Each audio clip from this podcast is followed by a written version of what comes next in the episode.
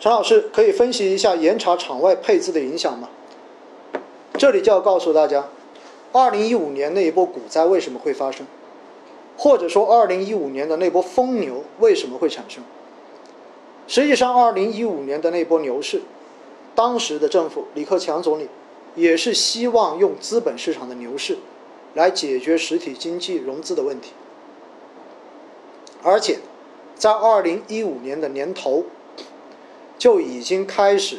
放消息说要在二零一五年就开始试行注册制改革，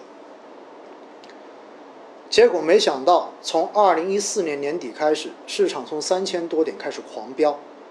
仅仅用了不到半年的时间，就上了五千点。市场上面所有标的都在涨，尤其是以创业板为代表的中小创，创业板当时领涨。我之前的直播也跟大家去讲过相关的这种案例。就比如说，现在要退市的暴风科技，它可以连续拉四十几个涨停板上市之后，最后市盈率可以去到一千六百倍的市盈率，而在而这样子讲故事，市场上面居然还有人相信，依然有人去追。结果到六月份的时候，就发现场外配资已经规模达到了六点四万亿这样一个水平。六点四万亿的水平，都是通过什么样子的？因为场外有很多公司手中有钱，有钱他自己不去做投资，但是他会把这些钱通过各种方式借给想要去炒股的这些人。所以我记得很清楚，当时在二零一五年的六月初，我去海南出差，在海口，在中中国银行。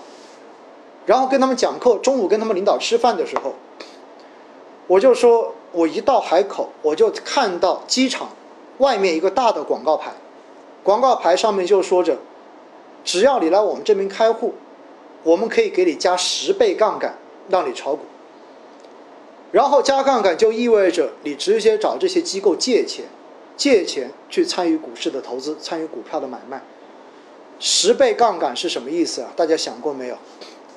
十倍杠杆就意味着，只要跌了一个涨一个跌停板，它就倾家荡产。所以到六月初的时候，整个场外配资，包括券商的散散型这样子的配资计划，各种不该进股市的钱都进了股市，成交量两市最高的时候一天加起来超过三万亿，现在在过去的两天才一点七万亿而已。涨疯了，涨到这样子的时候，结果中央发现，哎，场外配资这个事情好像有点严重，于是，在二零一五年的六月十一号，证监会发了一个文，关于彻查场外配资以及券商 HOMOS 接口的切断券商场外配资的这些计划的接入接口，恒生的 HOMOS 接口，这个消息出来之后。本来是想着踩脚刹车，没想到这脚刹车一踩就变成了踩踏。市场上面的各种配资资金开始疯狂的出逃，而且一出逃之后的结果就是，各种加了杠杆的资金，你在这个时候都是加倍在亏损，所以不断的开始出现机构的爆仓，爆仓说白了就是它的流动性已经不能够支撑。它的这个计划再下去，结果在短短不到一个月的时间，多少天的千股跌停，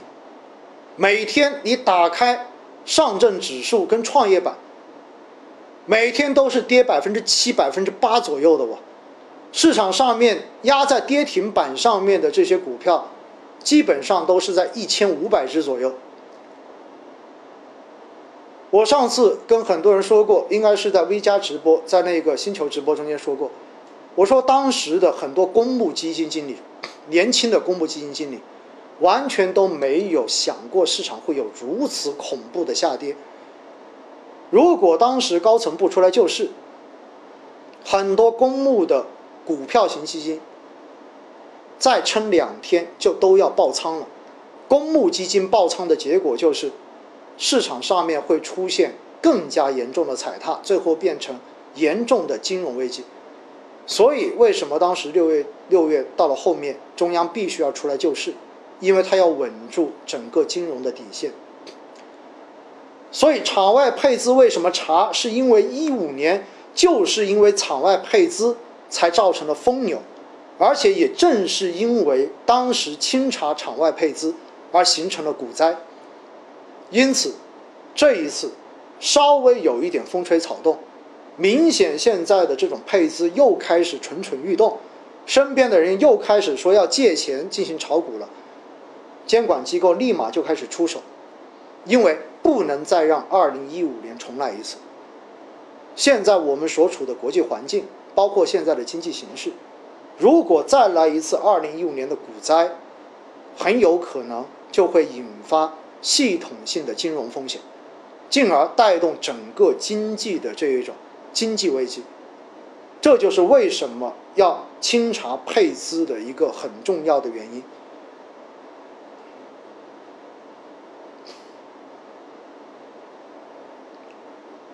老师，现在开始做定投的话，建议投哪些类的基金？还是一样哈，波动大的、波动幅度大的权益类基金，主动型和指数型你都可以，没有问题。宽赛道是指基金能够投资的行业。因为有很多行业主题基金在基金合同中间已经写清楚了，它只能投某一个行业，这样子就不是宽赛道。这一些真的只能看基金合同来甄别，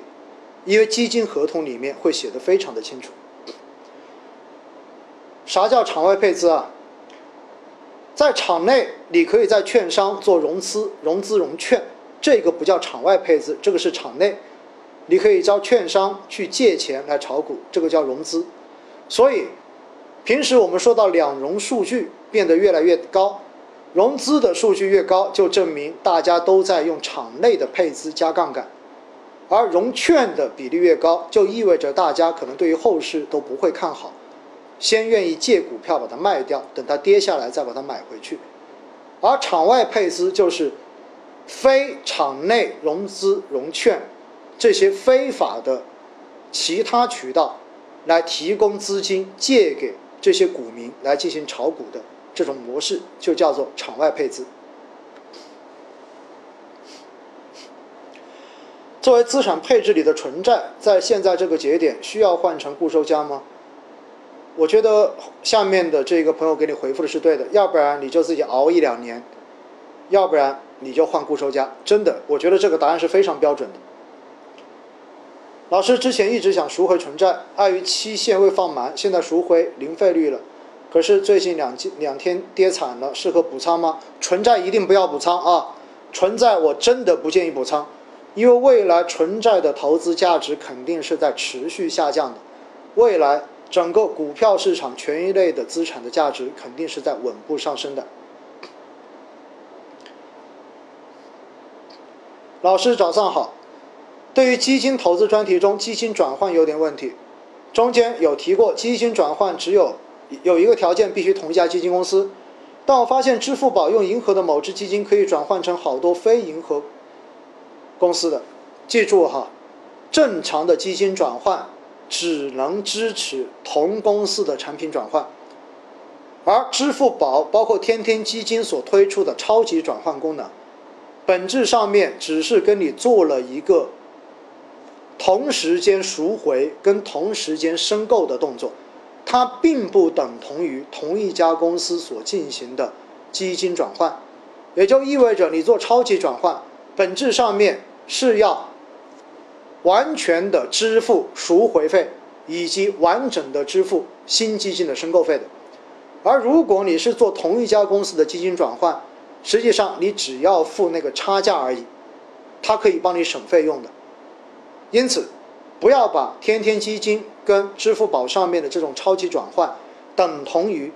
一家基金公司内部支持的基金转换功能，这是两码事。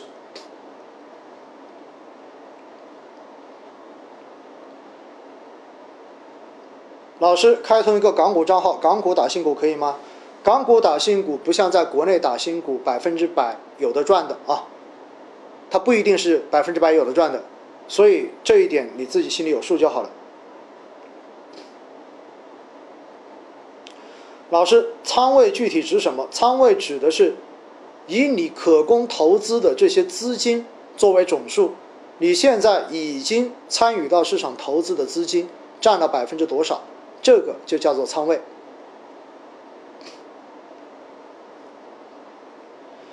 定投四年半的主动基金，目前收益不错，现阶段想止盈一部分落袋为安，多少比例合适？这个问题要问你自己，多少达到你的心理预期？你就该输。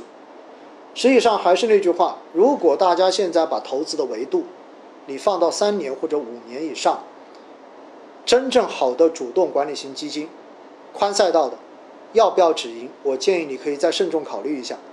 但是呢，这个东西因人而异。就像我刚才说的那句话，如果你觉得这个收益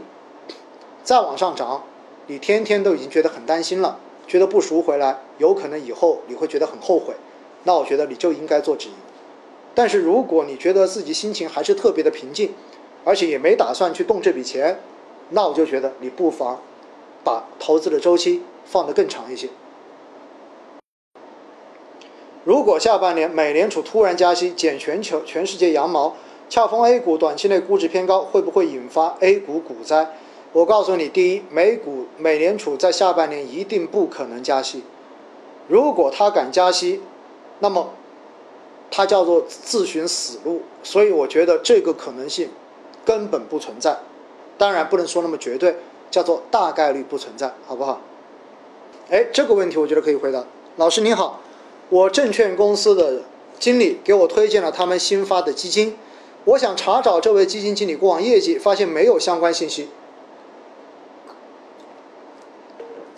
能找到的。只有今年他在这家证券公司操作了几个新基金，和之前有过投研工作的经历介绍。我问基金推荐人，他解释说，这位基金经理是他们才挖过来的，所以找不到。请问这是行业规则，还是他随便忽悠我的呢？如果他真的跟你是这么说的，两种可能性：第一，他自己真的不专业，所以他也不懂；第二，他真的是在忽悠你的。因为只要是做过公募基金经理，业绩一定是公开的，不可能不公开。所以针对这样子的话，我觉得，嗯，也许你要考虑换个人给你做相应的服务就好了。